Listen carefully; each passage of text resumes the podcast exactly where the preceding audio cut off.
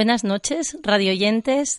Un miércoles más nos encontramos en nuestro programa Finding Vanguard en el 106.1, 91.5 FM de Asturias, donde cada noche intentamos trasladaros con nuestras inquietudes humanas, personales, familiares y profesionales con diferentes mujeres, hombres de Asturias y de fuera que nos acompañan en las ondas.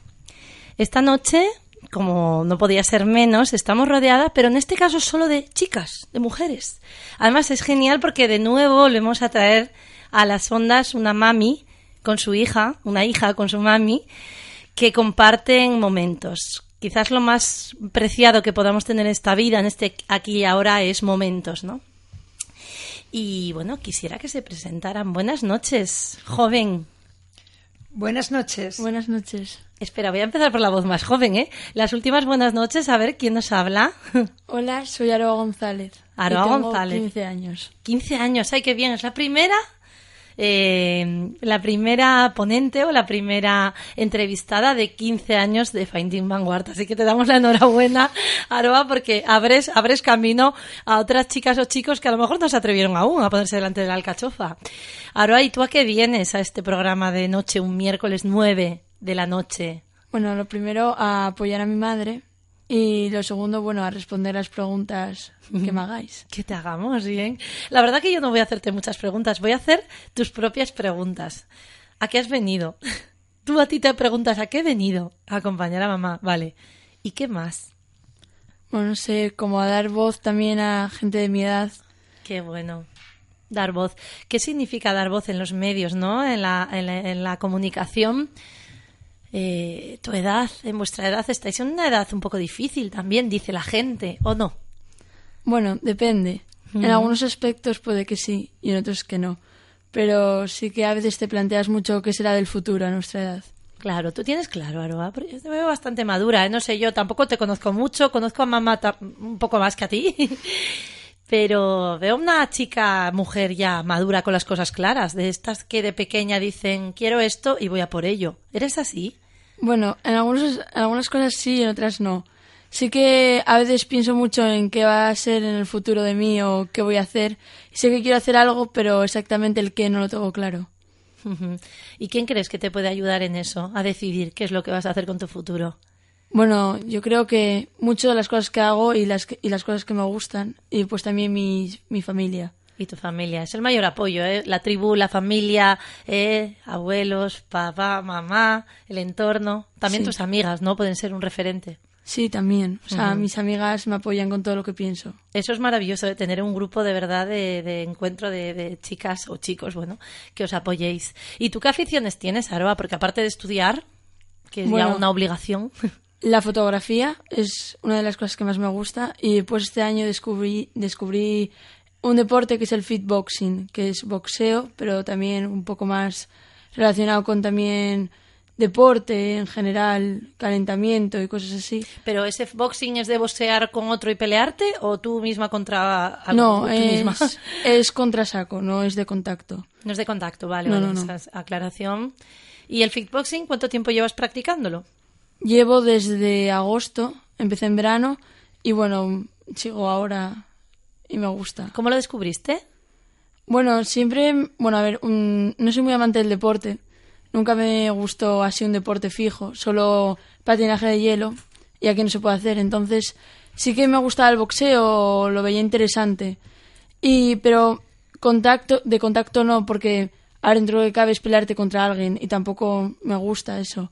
Pero después descubrí este de, cabrío nuevo en Gijón, que ya existía en otros lados, que era el fitboxing, que es contra saco y tal.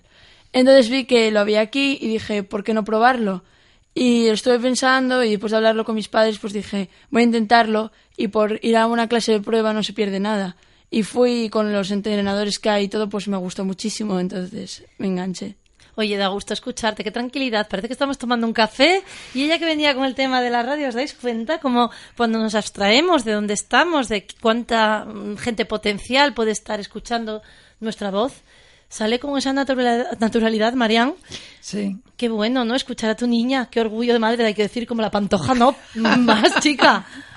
No, la verdad es que es una niña que siempre tuvo las ideas muy claras. Y sí es verdad que sabe sacar potencial a lo que, a lo que tiene.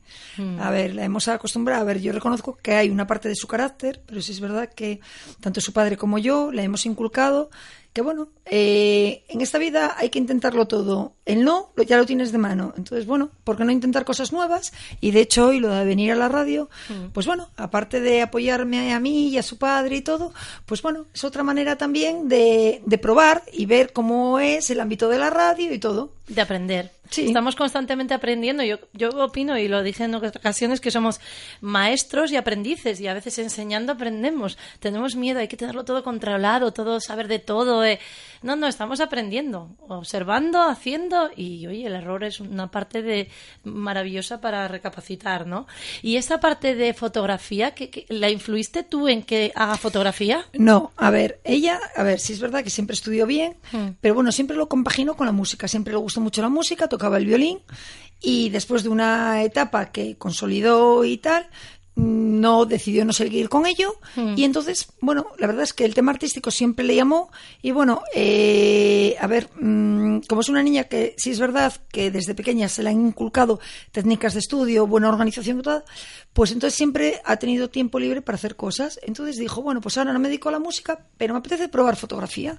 Y ese es el tercer año, va a Cámara Club, en la calle de Inturra, en Gijón, y la verdad es que, bueno, eh, vamos, incluso se plantea hasta dedicarse a algo relacionado con el tema. Sí, Entonces, claro. por eso está bien tocar un poco todo, que hoy haya venido a la radio, que conozca diferentes medios, porque bueno, Es que al final es la curiosidad, Aroa. Yo, yo te lo comento así, seguro que ya te das tu cuenta porque tienes una pinta de, de ser una mujer observadora y sacar tus propias decisiones, ¿no? Tomar tus propias decisiones, pero al final tenemos que retarnos y probarnos. Y si por tu parte ha sido en un momento de pequeña el instrumento, porque ¿qué instrumento tocabas? Cuéntanos tú, a ver cómo te sentiste, cómo fue tu desarrollo en ese área.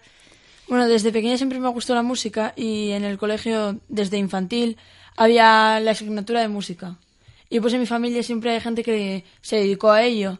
Y entonces dije, ¿por qué no probar música? Entonces empecé con el tema de que solo era música, no tienes un instrumento.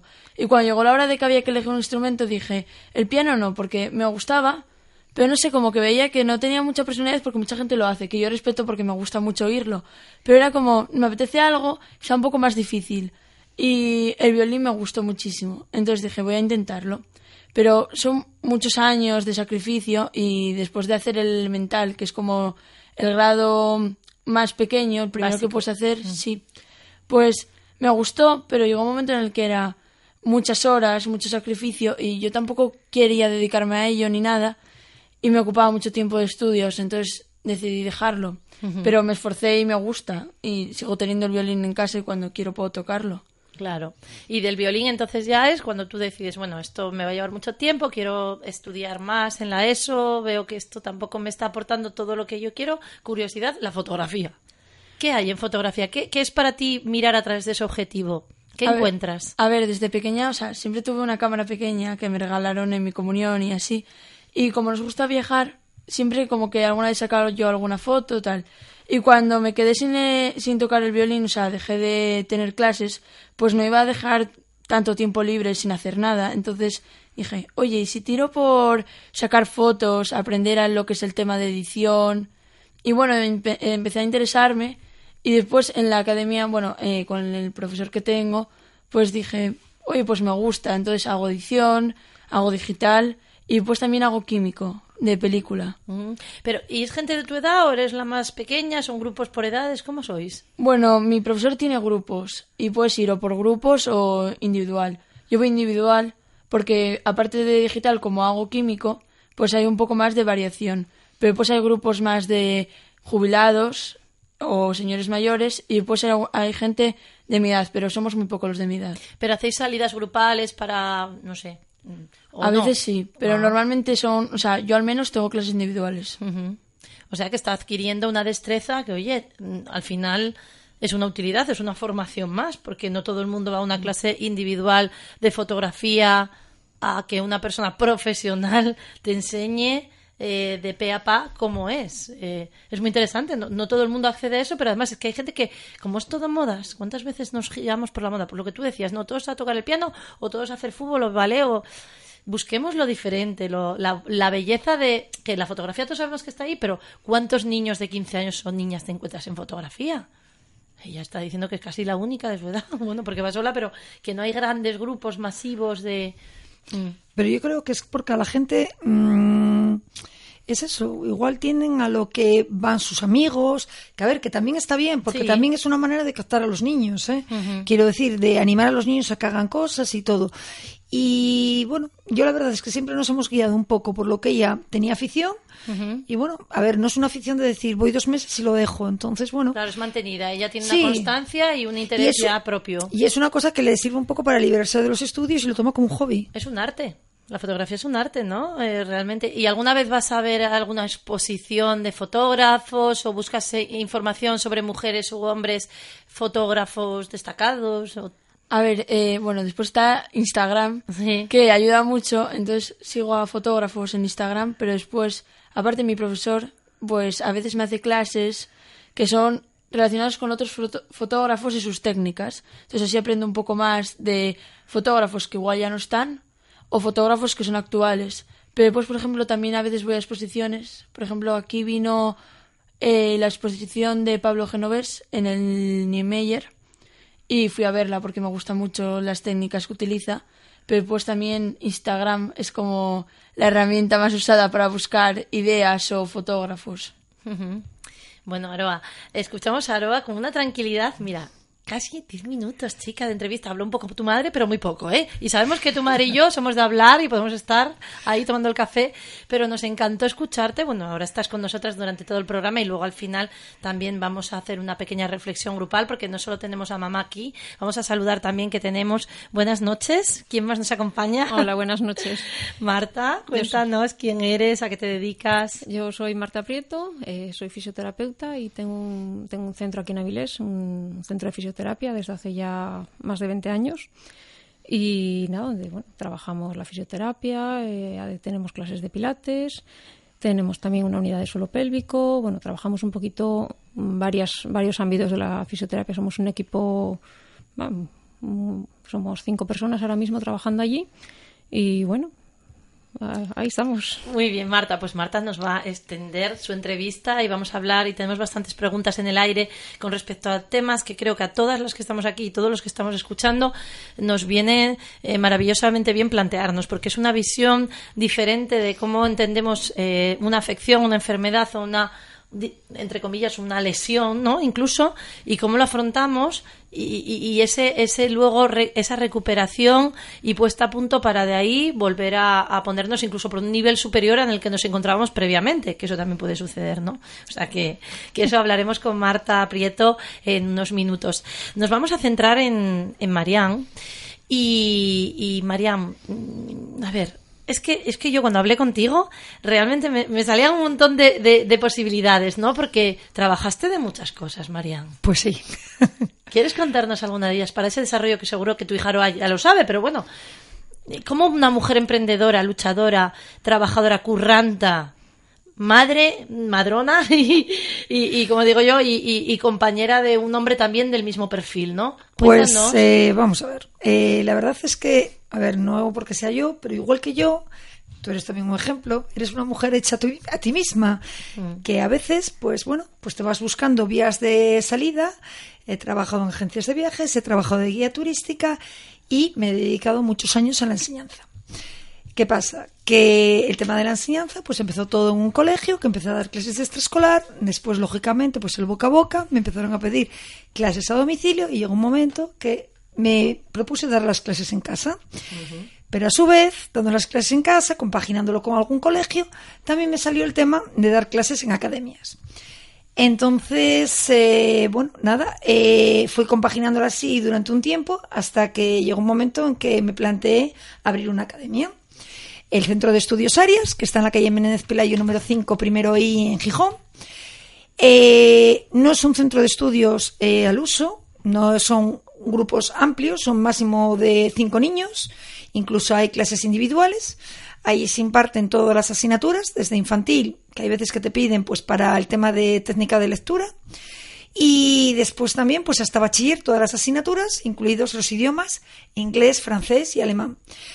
después, aparte de esto, eh, bueno, también se hace mucho hincapié en el tema de las técnicas de estudio. Eh, también se incorporó también mi marido, hay más profesores. Y eh, el tema de las técnicas de estudio considero que es una cosa muy imprescindible para que los niños desde muy pequeños aprendan cómo estudiar, porque eso les crea una independencia a ver, mm, yo misma puedo decir, a ver, está muy bien que van a clases y todo, pero tampoco a los niños se les puede hacer totalmente dependientes. Tienen que tener una independencia y que vale, que vayan a un sitio que les ayuden un poco con las asignaturas que tienen más dificultad.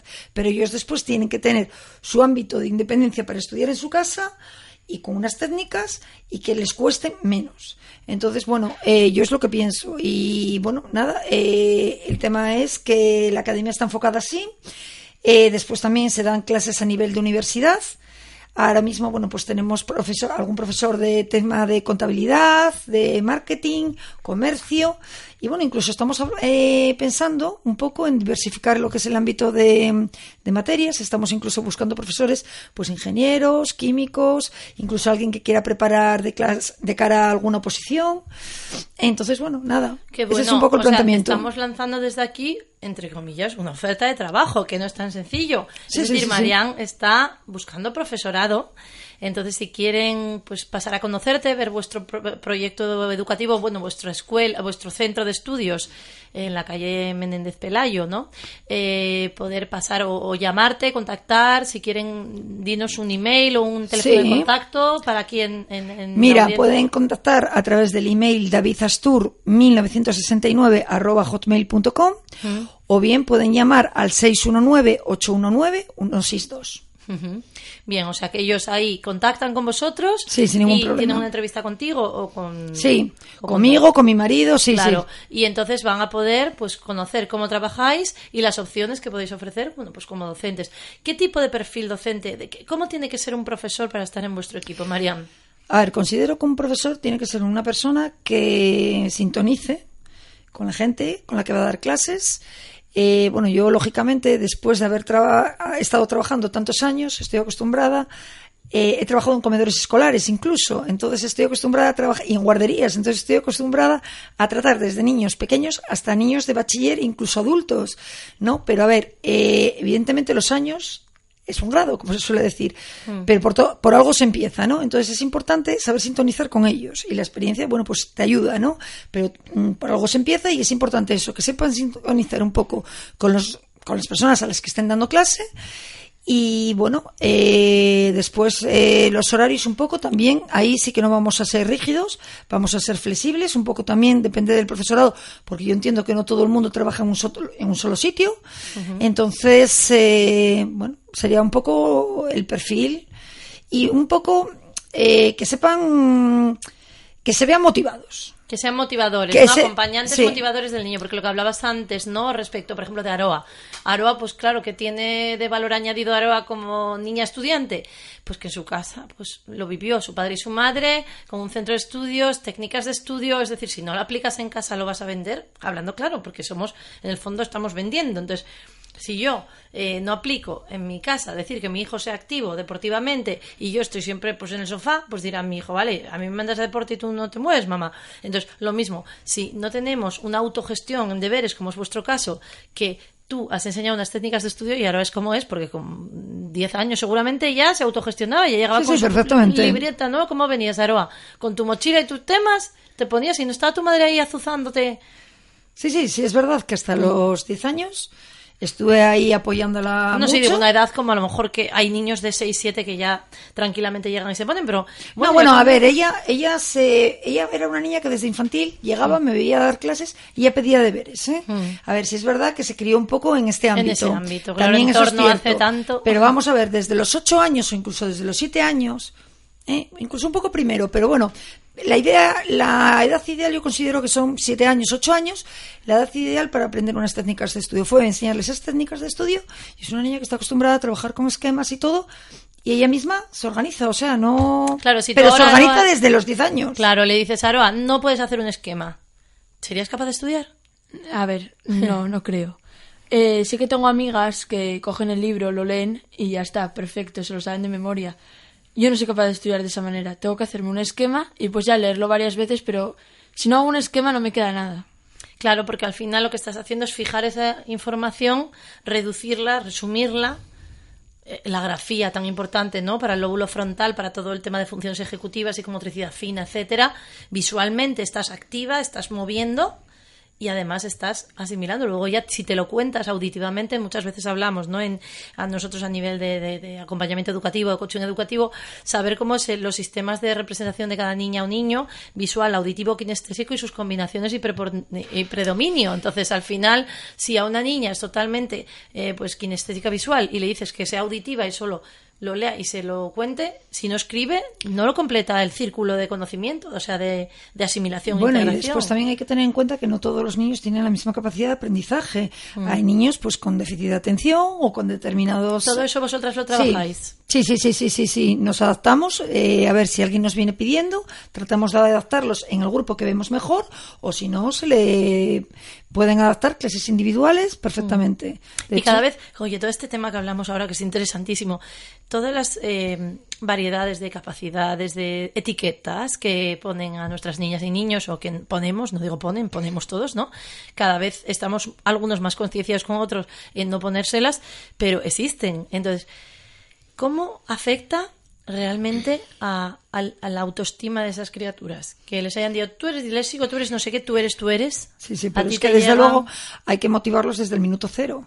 O sea, mm, yo me acuerdo de algún alumno que he tenido eh, que, a ver, este, a ver, concretamente me estoy acordando ahora de un caso que no tenía ningún problema, pero bueno, había unas asignaturas que se la atragantaban, te hablo ya de una persona de 17, 18 años, se la atragantaban, se la atragantaban y se desmotivaba y a base de la familia, de mí y de, y de más gente, pues bueno, alentándolo, alentándolo, pues lo sacó. Eh, a ver, eh, la base, la motivación, pero claro, parto de la base de que los propios profesores tienen que tener motivación ellos mismos para trabajar, porque si no es imposible transmitirla. Ganas de enseñarlo, porque al final a ver, muchas veces yo entiendo, ¿eh? yo eh, aprecio tantísimo el trabajo docente porque son muchas horas, muchos niños, cada uno de su padre y su madre y a día de hoy tal y como estamos todos, ¿no? A mil, con mil cosas que hacer, etcétera.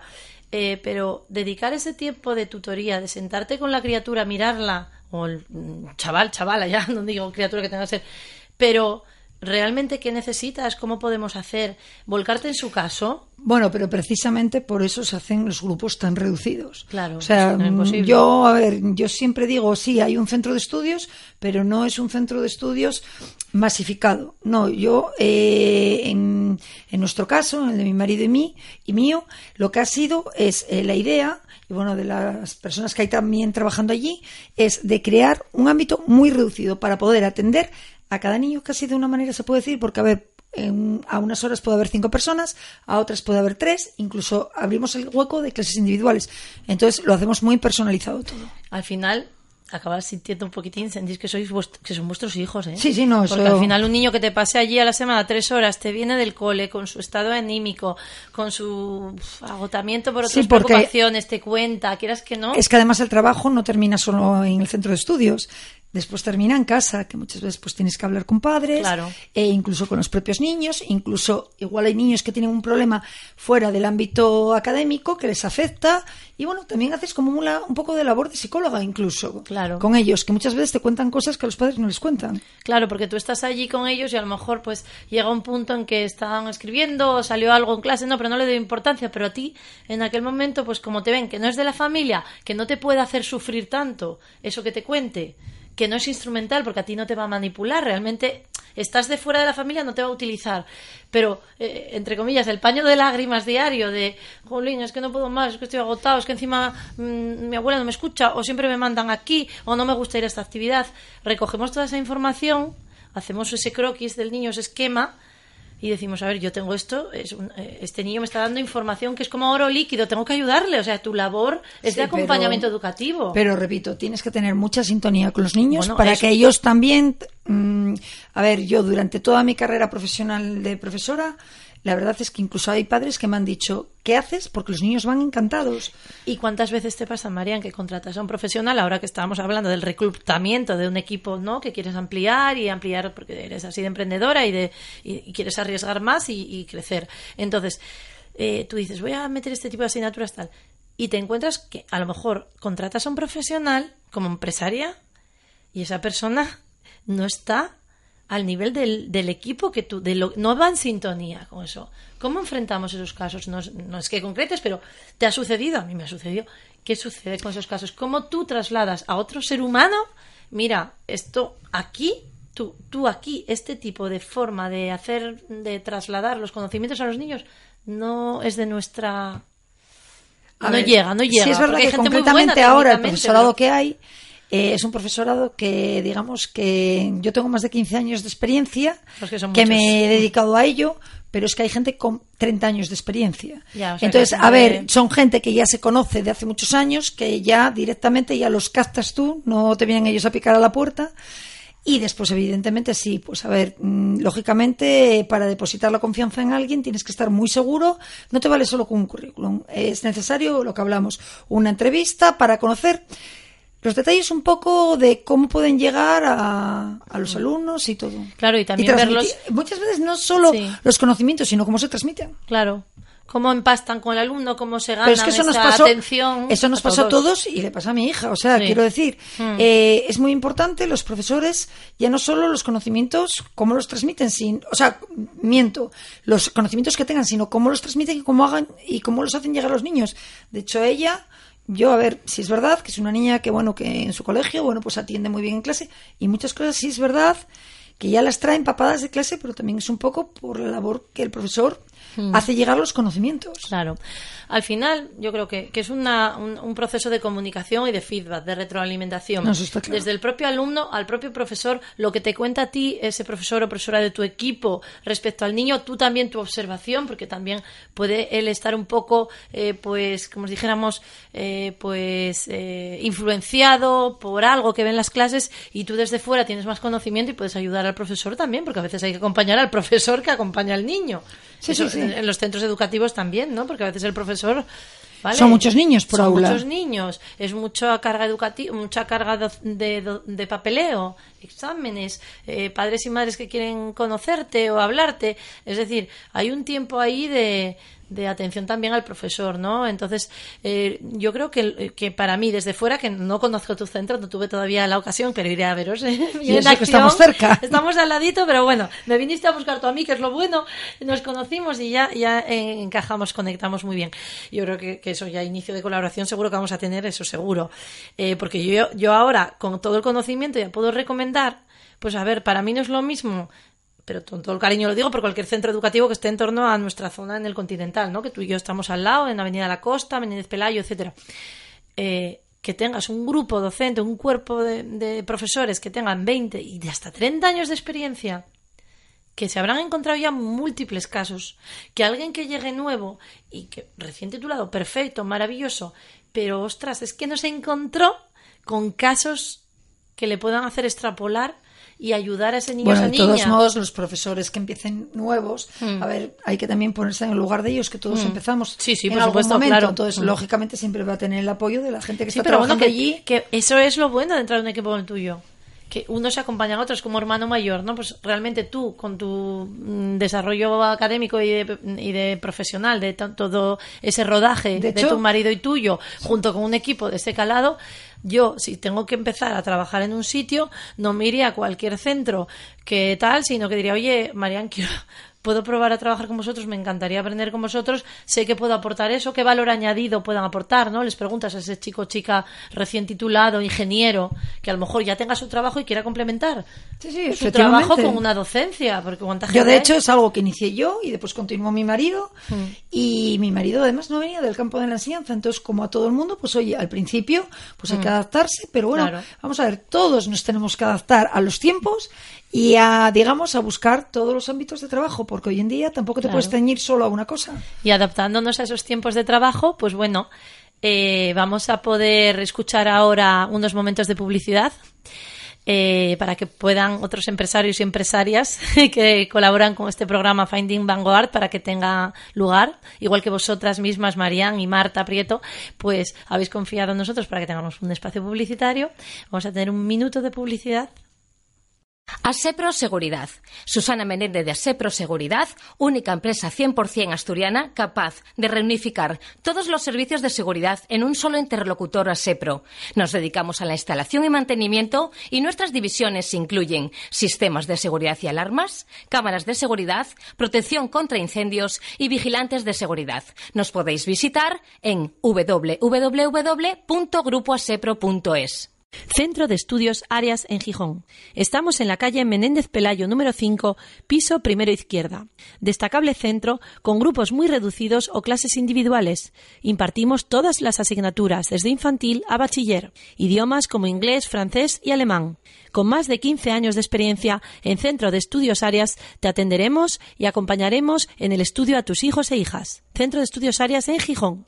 Fisio Avilés, tu centro de fisioterapia con más de 20 años de experiencia. Especialistas en problemas de columna, tecnología de última generación, Indiva, ondas de choque, láser de alta potencia. Unidad especializada en suelo pélvico, embarazo e hipopresivos. Te liberamos del dolor para que disfrutes de tu vida. Estamos en Avilés, nuestra web www.fisioavilés.com.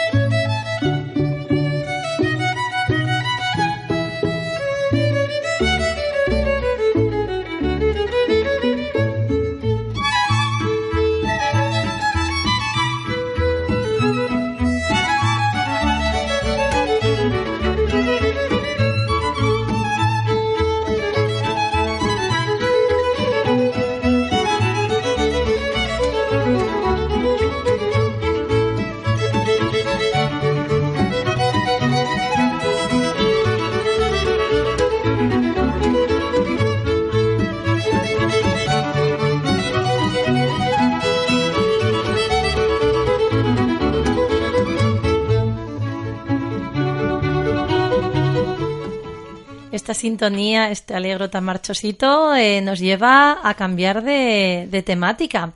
Pero no nos vamos tan lejos, nos vamos de una M a otra M de distintas profesiones, nos vamos de Marián, nos vamos a Marta. Marta Prieto, buenas noches. Hola, buenas noches. Y, y un tema que nos encanta tratar, que es el tema del cuerpo, el uh -huh. tema de esta salud, este bienestar que nos acompaña, ¿verdad, Marián? Que necesario cuando sí, sí. nos falla un poquito ahí lo echamos más en falta cuando tenemos una racha que me retuerzo un pie, que tengo una operación. ¿eh? Sí, la verdad es que la salud mm, no le damos la importancia que se merece hasta que nos falta.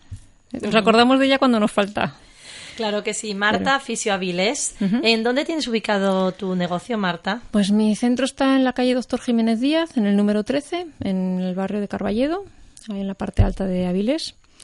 Y, y, bueno, ahí estamos hace más de 20 años. Más de 20 años. Y Marta, ¿qué te dio a ti antes de esos 20 años en decidir dedicar tu vocación, tu profesión, tu futuro a la fisioterapia? Pues la verdad es que es una cosa que me llamó mucho la atención desde, desde muy jovencita, siempre lo tuve muy claro, que, que bueno, me gustaba la rama sanitaria, pero bueno, especialmente la, la fisioterapia me, me llamaba muchísimo la atención y bueno, y fui a por ello, fui a por todo. Y en este centro, que ahora lleváis ya más de 20 años, me dices, sí. eh, ¿qué especialidades, qué, a qué podemos acudir allí? ¿En qué nos atendéis? ¿Qué nos cuidáis? Bueno, en general, eh, bueno, tenemos varias, varias áreas dentro de, del centro.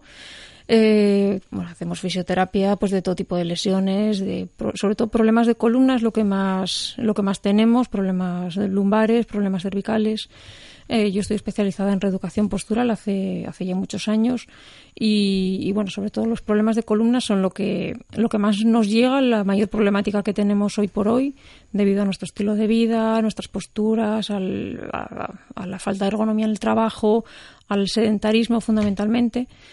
Y, y luego pues también tenemos muchísimo deportista, trabajamos mucho con lesiones deportivas, con, tenemos acuerdos con diferentes clubes de, baloncesto, de balonmano, atletismo, eh, deportistas amateur, porque ahora bueno también hay mucho, mucho deportista que no pertenece a ningún club deportivo, pero corre, hace carreras populares, eh, corre por la montaña y bueno pues eh, todo tipo de lesiones que puedan tener los deportistas. Y luego también, por otro lado, tenemos una zona donde hacemos pilates terapéutico con máquinas.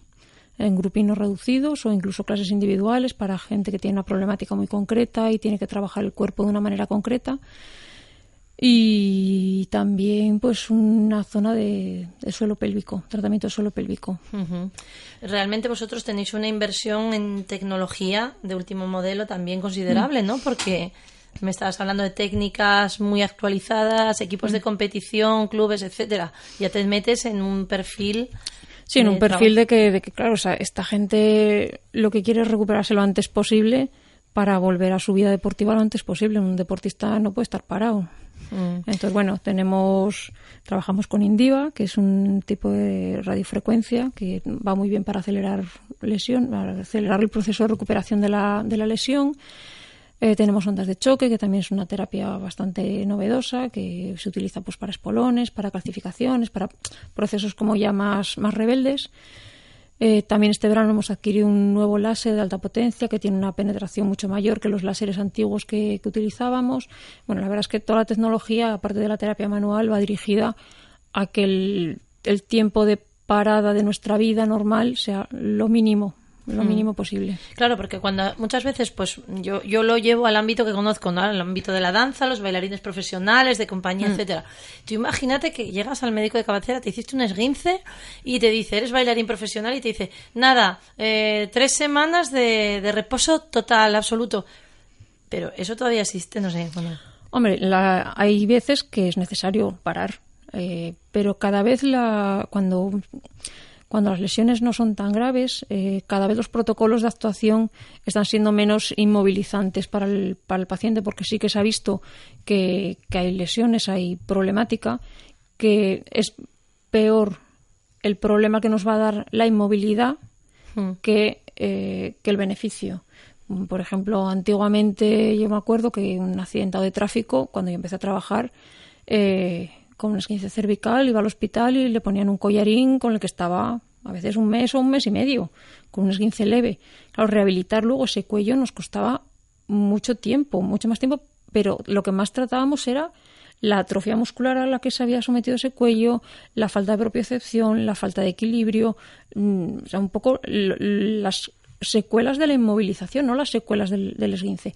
Actualmente salvo que sea un, que haya una fractura o que haya alguna cosa ya más grave, el collarín prácticamente no, se utiliza y la recuperación es mucho más rápida. Claro, esos protocolos de movilidad implican que antes tengáis una forma de actuar en las costumbres de esa persona, porque tiene que aprender desde la normalidad a la aceptación de este momento, lo que tengo y cómo me voy a tener que entrenar o que preparar. O... Eso es, empezamos, podemos empezar el tratamiento de fisioterapia mucho primero Hmm. Eh, empezar a reeducar la movilidad eh, correcta mucho antes e incorporarla a su vida laboral, deportiva eh, o de ocio en el menor tiempo posible. Claro, la verdad que la labor de los fisios ha ido, bueno, es lo bueno, ¿no? Más hmm. cantidad de fisios porque hay más demanda, porque cada vez más gente hace deporte. sí, hay más gente que hace deporte, hay más gente también que se, que se cuida más o que opta por un tratamiento de fisioterapia antes que por un tratamiento medicamentoso de largo, a largo plazo. Está, se está viendo pues que la recuperación es mejor, tiene menos efectos secundarios.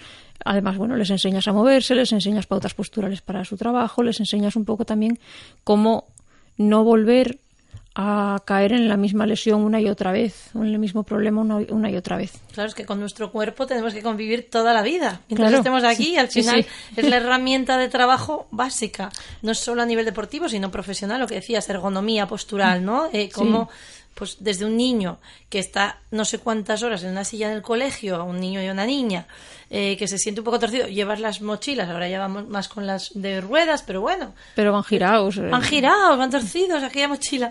Entonces, la espalda, mm, colocación postural, propiocepción, forma de pisar, ejercicios adecuados. Allí tenéis un montón de, un ámbito y un rango de Sí, trabajo. tenemos, tenemos un ámbito de trabajo muy, muy grande y muy desconocido muchas veces porque eh, yo, por ejemplo, me gusta mucho el- la ergonomía laboral, me- gusta mucho trabajar con, con la gente que a lo mejor me aparece con una lumbalgia. Pues una parte del tratamiento es ver cómo te sientas en el trabajo, cómo te sientas en el coche. Yo salgo de la clínica a veces a colocarles la silla del coche, el asiento del coche, Fíjate. porque un, un comercial que se pase Claro. eh, horas y horas conduciendo porque se va de Asturias a Barcelona todas las semanas y está conduciendo ocho y nueve horas para ir, más luego todo el trayecto que tenga que hacer por ahí, si va sentado inadecuadamente en su coche, eh, me va a venir la semana que viene eh, igual o peor. Entonces hay que adecuar todas estas cosas, como eh, cómo se sienta en su coche, cómo se sienta en su oficina, qué tipo de silla tiene. A lo mejor la silla que tiene es carísima, pero se sienta fatal en ella. Entonces, bueno, mm, hacemos también una labor de educación para su, para su, para su vida. Al igual que los deportistas, pues a veces una lesión deportiva, pues vemos también cómo coge, por ejemplo, un tenista, cómo coge la raqueta, cómo lanza, eh, qué defecto de movimiento tiene, que a lo mejor le está provocando que tenga una lesión de hombro eh, en esta temporada una vez y otra vez y otra vez, y a lo mejor sí le, le quitas la inflamación del tendón, le quitas este tipo de problemas, pero, pero continúa con esa lesión repetidamente y a lo mejor es una- un defecto de técnica que a lo mejor pues, su entrenador no ha, visto o no consigue reeducárselo. Pues, bueno, a veces incluso trabajamos con, con el propio material del deportista. Lo que comentabas ahora, un entrenador no haya visto o no haya sabido trabajarlo. De verdad, yo tengo miedo, auténtico pánico, cuando dejamos a nuestras niñas y niños en manos de un entrenador, un monitor en una actividad y pensar, madre, esta persona estará preparada para trabajar con el cuerpo de mi hijo, igual que nosotras como docentes o profesoras. Pues oye, tenemos nuestra titulación, tenemos técnicas de estudio, tenemos técnicas de trabajo, que de repente te llega alguien que ha hecho un curso en una federación de X horas y no sea un técnico de actividad física y deporte, con unos conocimientos de anatomía, eh, con unas prácticas, eh, por, bueno, en detalle, para trabajar con niños y niñas. Pues yo te digo, a veces en rítmica los estrujan. Ay, Dios mío, qué miedo, ¿no? Eh, O sea, A ver, mm, afortunadamente cada vez los padres y las madres de esta generación somos más exigentes con en manos de quien dejamos a nuestros niños y nuestras niñas. Y sí que la sociedad se está poniendo las pilas y ahora cada vez en más sitios pues te piden una titulación X. Que sea suficiente o no, eso ya es- da para otro debate. Pero, pero bueno, sí que es importante que, pues lo mismo que tanto de niños como adultos. Los niños más todavía, porque todos estos errores de, de técnica deportiva se los van a llevar para el resto de, de su vida adulta y todas estas lesiones a lo mejor, pues por meter cargas a una edad inadecuada, por una técnica deportiva mm, incorrecta durante dos o tres temporadas que a lo mejor están con un entrenador que no tiene los conocimientos anatómicos suficientes.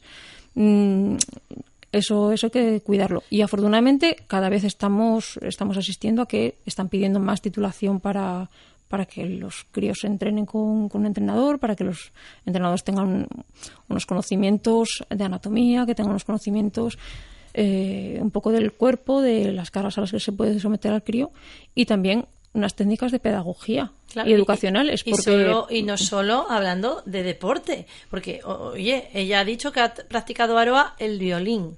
¿Cómo colocabas el cuerpo con el violín? A ver, depende del profesor que tuviera, pues me explicaba cómo cogerlo. Había profesores que sí que te, te perfeccionaban mucho la colocación para que no, para que no te hicieras daño. Claro. Pero sí que te pueden pasar, por ejemplo, yo tuve una tendinitis en la muñeca por coger mal el arco. O sea, de- tienes que corregirlo mucho porque si no te puedes hacer daño. Sí, Claro. nos- nosotros en la clínica trabajamos con, tenemos muchos pacientes del- de los conservatorios, eh, músicos profesionales, bueno, incluso gente de, de tu edad y, y gente ya adulta, pues claro, es que son muchas horas haciendo el mismo movimiento repetido. O sea, ya haciendo lo correcto eh, son muchas horas. Entonces hay que mm, hay que contrarrestarlo con otra serie de ejercicios, con los estiramientos, con unas pautas que para revertir un poco el perjuicio que tiene tantas horas a lo mejor tocando el violín o tocando una flauta travesera, sobre todo aquellos instrumentos que son asimétricos con el cuerpo. Claro, asimétrico, porque el piano todavía es, tú tienes derecha, izquierda y dos pedales, mueves todo, o la percusión, la batería, pero no me digas tú, pues eso, un violín una falta travesera. Ese tipo de instrumentos pues suelen dar pues mayores lesiones que, que otros instrumentos más, más simétricos. Pero bueno, algún taller hemos hecho con, con el conservatorio hace, hace unos años y, y la verdad es que el resultado ha sido muy bueno porque bueno toman otra conciencia de su cuerpo y si lo cogen desde pequeñitos pues pues mucho mejor claro porque una postura sana equilibrada y consciente al final porque hay veces que como estás fluyendo con lo que haces inconscientemente estás forzando al mm. cuerpo no te das cuenta de que tienes que hacer pues a lo mejor unos estiramientos, un calentamiento, un estiramiento, una mm. relajación, etcétera. Tu cuerpo hay que ponerlo a tono antes y después de, ese instrumento. y tocar pues de una forma un poco con el cuerpo relajado, que no esté el niño ahí todo rígido, tieso como Claro, también son escuelas, ¿no? A lo mejor en eh, pues a lo mejor una escuela más más rusa o más tal, a lo mejor de instrumento son muy pues, rígidos. Muy rígidos tal, en cambio aquí el español ya ves al típico por YouTube, es que ahora también nos nutrimos de imitaciones, ¿no? Ves al típico instrumentista, violinista que está bailando, que está, ¿sabes? Y dices, "Tu madre, es que ese hombre está ejercitando el cuerpo, está haciendo un ejercicio físico." Eso es mucho más natural y mucho mejor para el cuerpo. Claro, pero es que si estás ahí como recto, como por darle la seriedad y el rigor que se supone que debe tener esa profesión. Y al final dices, pero bueno, no sé si está fluyendo tanto con esa música, pero lo que está claro es que ese cuerpo está rígido. ¿eh? Por favor, vamos a dar un masajín. vamos a relajar un poco, a respirar y a soltar. Hablando de masajín, quiero esa diferencia, ¿no? Entre mm, mucha gente, uno es masajista y hay un intrusismo en vuestra profesión o no. En nuestra profesión hay muchísimo intrusismo. De hecho, el Colegio de Fisioterapeutas tiene una labor ahí importante y, eh, de, denuncia de un montón de centros que, no son legales, porque bueno, la diferencia, claro, dicen, un fisio es el que da masajes, no, el fisioterapeuta, una de sus competencias es el masaje terapéutico, pero tiene muchísimas otras más.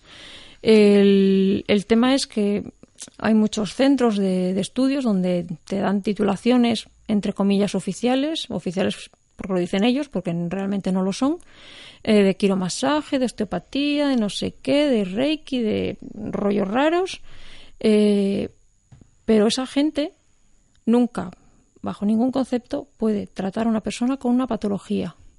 Entonces, un masajista, eh, los masajistas que hubo toda la vida en el deporte, pueden dar un masaje deportivo, un masaje de descarga, pero nunca pueden tratar a un, un futbolista que se ha roto fibras o que tiene un esguince. O sea, eso ya no es ámbito del masajista. Pueden dar un masaje de relax, tipo spa, que vas a relajarte, tú no tienes ninguna patología, no te duele nada, te dan un masajín y quedas muy relajado. O pueden darte un masaje estético. Estético mm. de descarga y es lo único que pueden hacer. En el momento en que una persona tiene un problema, tiene un dolor, tiene una patología, es campo de un personal sanitario y ellos no son personales sanitarios. Mm. Entonces, claro, yo para tener mi centro, pues tengo que estar colegiada en el Colegio de Fisioterapeutas de Asturias, eh, tengo que tener un registro sanitario, o sea, Sanidad viene cada ocho años a ver mi centro, a ver si cumple con la normativa, y este tipo de centros no pasan por ninguna de todos esos filtros. Entonces, nosotros también tenemos un seguro de responsabilidad profesional, un seguro de responsabilidad civil, eh, que nos cubre ante, ante la población, ante que el el paciente cuando viene tiene un, tiene un respaldo legal. Claro, ah, para nosotros es muy importante porque, mm, a ver, eh, muchas veces ves tanta oferta. Ya hay un lío porque te llega marketing, te llega por redes, te llega un bombardeo de información. Ah, creo que perdemos un poco el foco de el alcance de trabajo de cada persona y no del alcance, es de su capacitación profesional. Claro, pero el problema es que la Administración permite que esos centros estén abiertos. Claro. Claro, pero eh, ¿en base a qué puede interesar que estén abiertos? ¿Que son locales, que pagan un alquiler, es movimiento, es profesión, es autónomos? ¿Sabes lo que te claro, son autónomos, son impuestos, eh, claro. es, un, recaudatorio. Nuestra responsabilidad como, como madres, padres o como clientes es verificar que la persona que va a estar, a quien le vamos a dar nuestro dinero, aunque sea pues a lo mejor un poco más elevado por todo eso que hablamos, porque tiene que estar colegiado, un registro sanitario, porque está en contacto con los médicos que le van a escuchar, con los Mm. traumatólogos, con los que va, pero a lo mejor pues llega otro perfil de otra persona, con todo el respeto y todo, pero no es para una lesión, es para un bienestar sano Eso es. de una persona no afectada de una lesión, Eso es. que pueda quedarse para allá. O sea, es que, claro, hay casos y casos y luego ves lo que sucede, ¿no? Que salen en prensa o no de una mala praxis. Eso pues, es, una mala praxis que además no tienes donde, donde reclamar nada porque luego encima te dicen que es que es un- tu responsabilidad de, por haberte metido en un sitio donde no tienen titulación. Pero bueno, ante la duda la población, si van a ir a un centro eh, y no están seguros de si es fisio o no es fisio, pues pueden llamar al Colegio de Fisioterapeutas de Asturias por teléfono y decir, oye, voy a ir a fulano de tal, eh, que está en tal sitio, eh, está colegiada esta persona, es fisioterapeuta, y allí tienen el registro de, de colegiados de Asturias.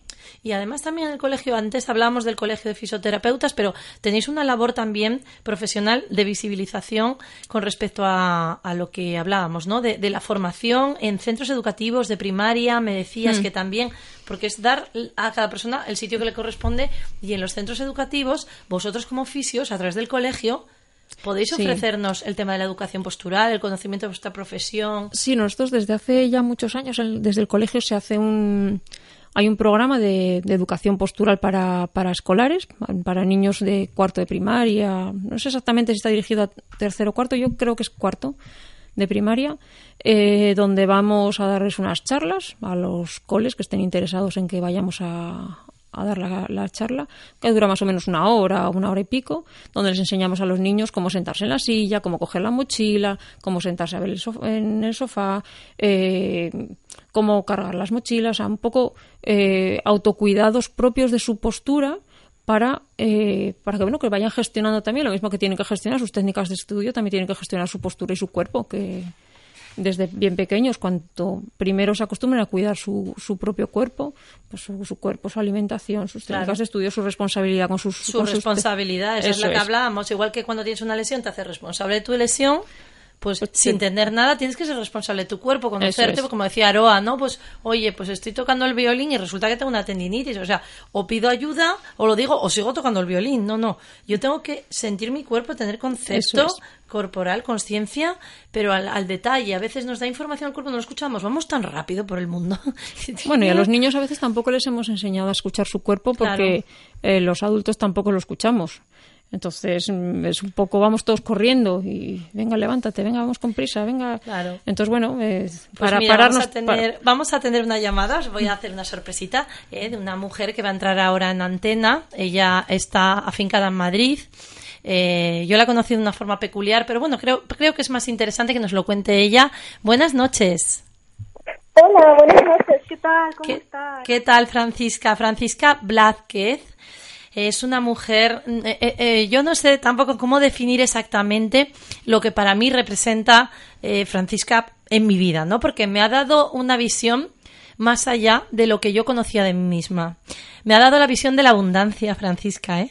Me ha dado la visión de que puedo y me lo merezco, y me ha dado la visión de pararme, sentar y creer que puedo, que tengo más poder mental del que yo pensaba. Eh, Francisca, cuéntanos a qué te dedicas, cuántas exposiciones tienes a tus espaldas, cuál es tu leitmotiv. Sí, eh, yo me dedico a pintar, es pintura artística. Llevo más de 400 exposiciones en 17 países. Tengo obras en la Unión de Bancos Suizos, en el BBVA, en la Fundación Argentaria, la Fundación Newman de Chicago, los Juegos Olímpicos de China, el Museo Maruwa Meidai de Japón, entre otros, en buenos museos y galerías de todo el mundo. Y cada año estoy preparando nuevas exposiciones. Ahora estoy preparando una en Pekín, acabo de terminar una en Wuhan, en China también. Y entonces tengo mucho, mucho trabajo detrás. Es maravilloso porque he tenido la suerte en Madrid. Bueno, nos conocimos fortuitamente, ¿verdad, eh, Francisca? No sé por qué viniste a mí. Yo había ido a, una- a un evento de, de desarrollo personal y de coaching y de repente vienes. Sí, sí, sí, me, me llamó la atención. Es como que me muevo mucho por intuición y a veces es como, como que, no sé, hablo con las personas que, que, me, que me llaman, ¿no? Es como tenía que hablar contigo. Y la verdad es que muy bien, porque siempre además es cuando, porque hago una pintura muy bonita, que es a través de la meditación, y, y bueno, siempre es como encauzar o enfocar eh, las necesidades de la persona, no el arte, para el servicio del ser humano. Hmm. A nosotras, bueno, en, ese momento cuando me conociste, ¿no? Eh, recuerdo que yo, yo sentí la necesidad de tener una obra de Francisca, o sea, fue como algo, y entonces como no sabía lo que quería, tuvimos una reunión Estuvimos hablando un ratito, ¿eh? como 10, 15 minutos allí, en, eh, a la salida de la sala de congresos, de, del lugar donde tenía lugar donde estaba emplazado el encuentro eh, de, de, coaching, etcétera. Y, y entonces ella me propuso, me propuso, mira Paula, en base a lo que tú me has contado y a estas palabras clave que creo que te definen, hasta bueno, hablamos también de números, ¿no? La numerología, etcétera, cosas que pueda cada uno, son cositas que a veces ni hablas de ellas, dices, pero yo qué hago hablando de esto, que, que son intuiciones que tú tienes, bueno, es que me gusta este número porque me da suerte, o me encanta esta palabra que me da fuerza, o este anclaje emocional, o este gesto, y estos colores. Mira, cuando me llegó aquel, a la semana el boceto del cuadro que me habías hecho para mí, yo creo que no podía imaginar, es como si lo conociera, es que era precioso. Lo tengo en mi casa, en el Sinfonía, y a veces me lo llevo hasta de viaje, porque es un lienzo muy, muy, muy, o sea, muy manejable, ¿no? Es verdad.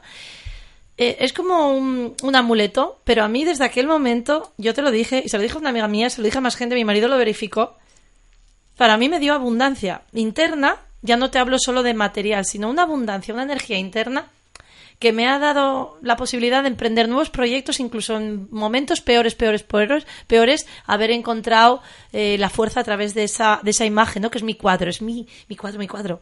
Y claro, saber que lo has hecho una mujer como tú, con todo ese currículum artístico internacional, valorado en fundaciones y en lugares inalcanzables para muchos artistas. Por algo estás tú ahí, Francisca. ¿Qué es lo que te define? Eh, a mí me define, me gusta ayudar a la gente a que sea feliz, a que encuentre su felicidad. Y lo que realmente me gusta es poner el arte al servicio de las personas. Mm, y que sirva, que sea útil. Y que sea un arte que, que bueno, que le hable a la persona y que saque lo mejor de sí misma. Y que la guíe en su camino hacia la abundancia en este caso, hacia la felicidad hacia que encuentre sus valores, que se encuentre a sí misma y que retome su fuerza interior y su yo soy interior pueda con todo. Es que esa meditación, disculpa, esa meditación que hablamos, ¿no? Ese tiempo de eh, tú pintas a través de la meditación, de, de centrarte en la persona, de, de, de una conversación. Es que, que cuando nos escuchan, mira tú que yo tengo gente que me escuche. Pues sí, la verdad que no me suelen apartar el oído ni la cara. Eh, pero de la forma en que tú escuchas, asimilas y mm, es como el que te hace un regalo, ¿no? Esta pintura es tuya para ti.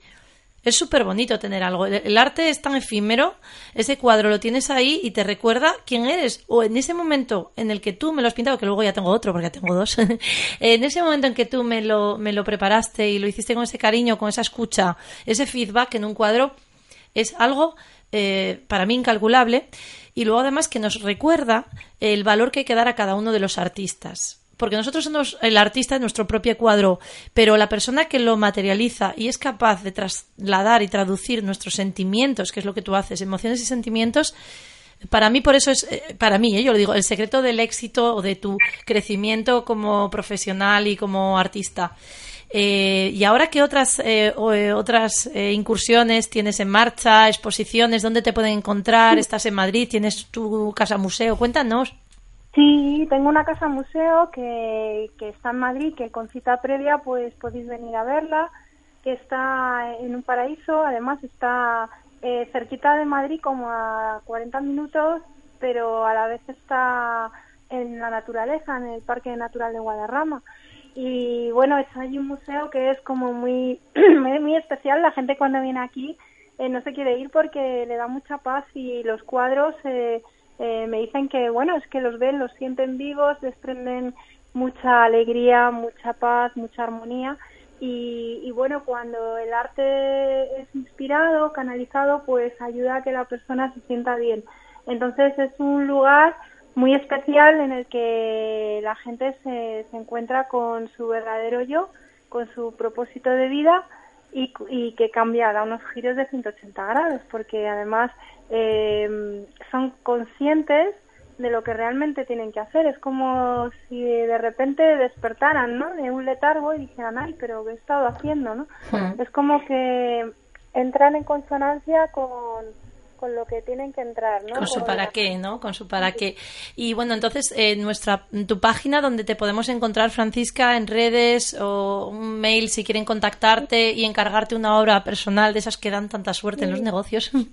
yo lo digo así porque a mí me parece que me la ha dado. Yo me lo creo, yo me lo creo porque para mí ha sido así cuenta qué, email o qué dirección donde te pueden visitar tu obra aparte, virtualmente, no, o sea, en, offline, online, perdón, no offline. Sí, eh, www.franciscablasquez.net o también me pueden, ahí pueden ver, ¿no? Dentro de la página web está también el teléfono que me pueden eh, convocar con, eh, por WhatsApp, por, con cita previa o por correo electrónico y, bueno, eh, www.franciscablasquez.net o al 635-01-9857 me pueden mandar también un WhatsApp y yo encantada de recibirles.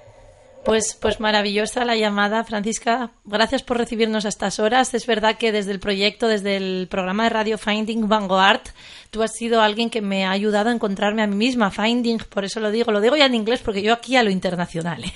Tú como viajas tanto por el mundo. A lo grande. A lo grande. Me lo dijiste tú, Paula. Sueña a lo grande, hazlo a lo grande. Que lo pequeño ya llegará, pero tú a lo grande. Y piensa que este pequeño cuadro, a lo mejor acabas teniendo un mural enorme en, en tus sedes o en tus proyectos Vanguard para los niños. Sí, sí, sí, eso seguro, porque la gente que me ha comprado pequeños son clientes fijos, o sea, es que me vienen y me, los tienen de todos los tamaños, hasta murales, o sea, que mm, tengo lo he visto, lo he visto, lo he visto. Que, tengo, o sea, los clientes es que me, me vienen, me cuentan sus historias, sus progresos, todo, y, no veas cómo progresan y cada vez aumentan de tamaño, o sea, que ya verás el próximo más grande. Claro, tendrás que venir tú en persona aquí a pintárnoslo en un mural. y así visitas Asturias, ¿eh, compañera? Que ya te dije que tienes pendiente una visitilla por el norte. Hombre, claro, con lo bien que se vive allí, ya ves. Oye, tú nada, tú con todo lo que viajas y además eres mamá, mamá consciente, ¿eh? Sí. ¿Qué tiempo tiene tu niño?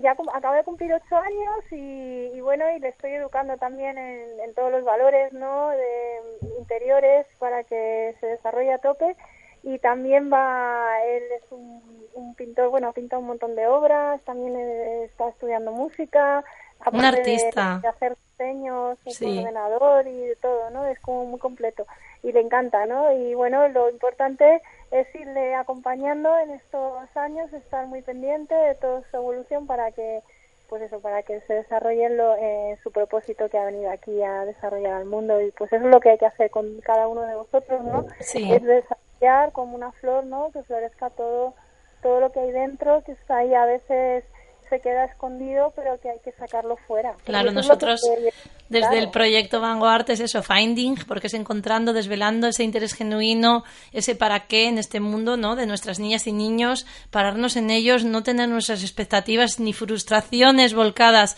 en que nuestro niño o niña sea, sino que permitirles ser, darles las herramientas, el entorno adecuado y luego yo creo que la magia surge, como nos decía el otro día Eva González Prieto, una compañera, la, la magia surge cuando le, nos dedicamos tiempo a nosotros y cuando dedicamos tiempo a esas niñas y niños, tiempo de calidad.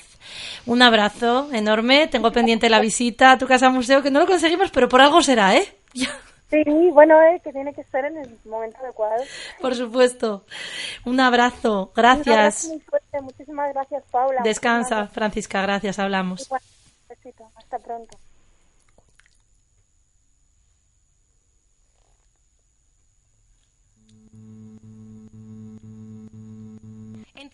Abogados, despacho multidisciplinar, ubicado en el centro de Oviedo, en la calle García Conde, número 3, segundo izquierda, con servicio de atención a toda España, compuesto por un equipo de profesionales con amplia experiencia en todos los campos de la abogacía. Nos puedes encontrar en Facebook y para consultas en el email despacho arroba entreleyesabogados.com. Entre Leyes Abogados, tu equipo de confianza en Oviedo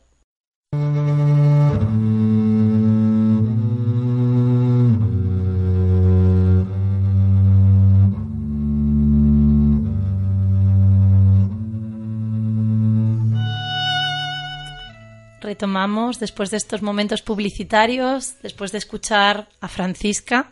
No me digáis, compañeras, que no apetece comprarse un cuadro de Francisca después de esto, porque esta mujer es que no la visteis en persona, ¿eh? pero es hipnótica. Es rubia, con unos ojos así grandes, te mira casi sin parpadear, te, te, te da energía ella, es como un sol, un sol de mujer. ¿Eh? La verdad es que transmite una energía muy bonita. No, y transmite como mucho relax. Pero que además, sí. porque ella es muy tranquila, muy, ¿sabes? Esa paz que, que la acompaña, esa serenidad que tiene un halo.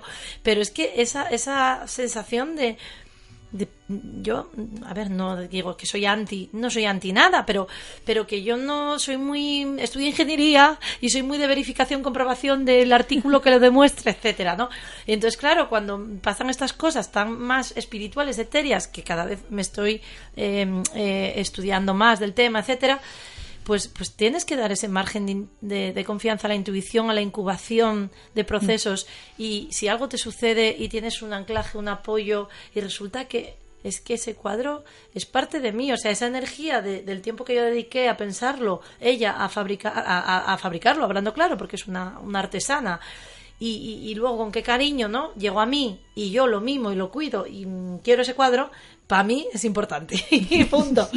Yo no digo que nadie tenga que hacer lo mismo, pero el mundo es sabio, por eso tiene tanta tanta demanda. En... Yo no, yo me anoto la web, ya, ya la tengo en la cabeza. No, pero por lo menos mirarlo, ¿eh? observarlo. Sí, sí. Y yo tengo cada día, además, me envía por las mañanas eh, pues un, un WhatsApp, no, no, obligatorio, pero ya me manda buenos días y feliz día, disfruta tu día, tal. Y una de sus obras cada día son distintas, con aquellas luces, aquellos rayos dorados, con paisajes, momentos, florecer.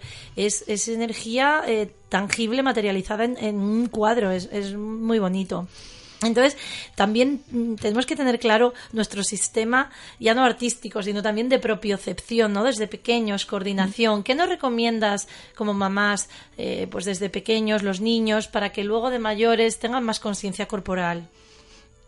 estimulación temprana. ¿Qué dirías, eh, Marta? Hombre, yo creo que el, niño tiene que ser niño y tiene que... Mm, creo que se ha perdido un poco el juego libre. Eh, ahora es como un juego muy dirigido. Eh, desde muy pequeños van a actividades, pero las actividades extraescolares son muy dirigidas, son quizá un poco cuadriculadas y se ha perdido eh, bueno, por la sociedad en la que vivimos y por los peligros en los que los niños, en las ciudades en las que vivimos, se ha perdido el que el niño juegue libremente en la calle toda la tarde. Mm. Eso lo hacíamos nosotras, jugábamos. Entonces, claro, ahora tenemos niños que sí van a mil actividades, pero no tienen tiempo para expresarse corporalmente de forma libre, para correr libremente, no con una técnica de atletismo a los cinco años, para correr para saltar, para subirse a un banco, para saltar del banco, para subirse al árbol, para poner un nido de pájaro, o sea, para experimentar con la naturaleza, para coger grillos. O sea, mm. este tipo de, juego libre, de, además de búsqueda, de experimentación, de relación con los demás, de relación con la naturaleza, eso se ha perdido. Entonces, mm, esas sensaciones yo creo que, es importante que el niño tenga, los niños tengan tiempo para expresarse cuando son bebés que estén descalzos, que caminen por la playa, que caminen por la hierba, mm, que no, los, no les pongamos los pies súper apretados en unos zapatos cuando no saben ni caminar. Deja ese pie libre, que tengas, que sienta, que no pase frío, evidentemente, pero que, que sienta su cuerpo, que, que se mueva, que se mueva un poco de forma más libre. Claro, realmente eh, nosotros, bueno, desde las actividades, por ejemplo, en, Vanguard, en nuestra escuela, el tema de danza, tengo muchísimas niñas y niños, sobre todo niñas ahora pequeñitas, de dos, tres años, que llegan y a veces, pues, pues únicamente con ese salto, ese trote, ese jugar, ese juego, siempre nos inspiramos en la naturaleza, en el bosque, en buscar flores, coger mariposas. Eh. Es decir, es como mm, les inspira y hay algo natural nuestro, tribal mm. o, ancestral, que nos lleva a que sentir, eh, visualizar la naturaleza y eso te hace moverte, o sea, porque buscas, saltas, eh, ruedas por el suelo, sientes tu cuerpo en diferentes eh, momentos, eh, imaginas, te sientes libre. Si yo le digo exactamente haz este movimiento porque te lo digo yo y esta coreografía te la aprendes, pierdo la belleza del movimiento libre, sí. espontáneo y la mm. belleza del arte. Entonces, yo creo que, que, la estimulación temprana, aparte de lo mandes a una escuela de baile o una escuela de baile, mm, baila con tu niño, disfruta, permítele mm. saltar. ¿Cuántas veces no? No saltes en el sofá a veces necesitan, es que no tienen ni dónde, que, es que no tienen, una cama es que no, tienen, casa no, tienen, de dónde saltar. Entonces, esos niños más hiperactivos, más movidos, pobrinos, es que no les damos tiempo, esa energía tiene que canalizarse. Entonces, al final, eh, bueno, pues, pues sí que tenemos que ser conscientes de que ese cuerpo que tenemos para nuestra vida, ¿no? Para toda nuestra vida, hay que cuidarlo, de que tenemos profesionales de todos los tipos, tanto a nivel de cuerpo-mente como a nivel de, únicamente eh, de, a nivel académico, etcétera, donde tenemos que buscar lo mejor para nuestras niñas y nuestros niños. Y lo que pretende este proyecto Vanguard es encontrar pues realmente mujeres y hombres emprendedores que sean ejemplo, como el caso de Marianne Aroa, tienes una mamá maravillosa, ¿eh? tener un ejemplo de madre activa, luchadora, con inquietudes, que no se vence, que sabe ver a otras mujeres y valorarlas, que eso es maravilloso, ¿no? Que nos valoremos nosotras y que igual que yo hablo de ti, tú hables de mí y oye, pues yo no es que tú me traigas a mí un cliente o yo te ti un cliente, es que yo creo que lo que tú haces es muy valioso y que socialmente hay que demostrar que nosotras nos apoyamos, nos ayudamos, o nosotros, ¿eh? no, hago diferencia hombre-mujer, pero sí que es verdad que tenemos que visibilizar esta labor que estamos haciendo y que nuestras niñas digan, ole, porque mi madre trabajó en no sé cuántos sitios, hizo esto, tiene un centro, tiene además más cosas que más adelante vendrá a contarnos, quedamos emplazadas para diciembre, que esta mujer no solo tiene un negocio, tiene más. Hoy hablamos de una cosa, pero es que si no se nos van los 20, 40 y 180 minutos. Y el caso de Marta, yo a Marta la admiro, porque la he conocido ya hace unos años a través de una asociación, Empresa Mujer, mujeres empresarias y profesionales de Asturias que nos fuimos uniendo, que intentamos salir adelante y luchar por un interés común, que es el de que la mujer tenga su sitio. No es que se lo merezca, es que tenemos una cantidad de capacidades que demostrar eh, a veces superior a los hombres y además oportunidades de dar valor añadido. La cadena de valor del laboral se mejora con esa pincelada mágica que tenemos las chicas, que no sabemos de dónde, pero es que por algo solo la tenemos nosotras y que ellos admiran y que el equipo está formado por hombres y por mujeres que se compaginan que se encuentran y que sacan una sinergia maravillosa. Marta, a través del cuerpo, no distingue si es de hombre o de mujer, porque ahí ella ve que sana tanto, sana y acompaña tanto cuerpos de hombre y de mujer, pero sí que nos han animado siempre como mujer emprendedora, empresaria, con muchos mm. años de experiencia, a decir... Sí, a darnos visibilidad y, a, y a, a, formar equipos donde, donde la mujer sí, sí es válida puede ser tan válida o, más que un hombre en un momento dado y hay que dar esa visibilidad y hay que darnos ese lugar. Y estos horarios que nos traemos, Marta, que hablábamos antes de los horarios tomando el café antes del programa, estos horarios con nuestros niños, que cuántas cosas nos tienen dicho, ¿eh? ¿Dónde tienes a los niños? ¿Y tú a estas horas dónde estás? Pues sí, son cosas que a lo mejor, pues bueno, a un hombre no se le preguntan cuando está en una reunión de negocios o una cena de negocios a las 10 de la noche, nadie le pregunta dónde has dejado a tus hijos y a nosotras sí nos los preguntan. Y bueno, es una pregunta que, a ver, yo soy profesional, vengo a una cena de negocios, esta pregunta no viene a cuento. Pues así, aquí, una noche más, empresarias y profesionales, mujeres autónomas, mujeres eh, directivas, mujeres de todos los tipos y hombres también han ido pasando. Esperamos que hayan disfrutado, queridos radioyentes, de unos minutos, de una hora cortita, con mucha presencia de arte, mucha presencia de ilusión por el futuro, pero ante todo mucho valor al aquí, a la hora y a la voz. Gracias, nos vemos la próxima semana. Disfruten.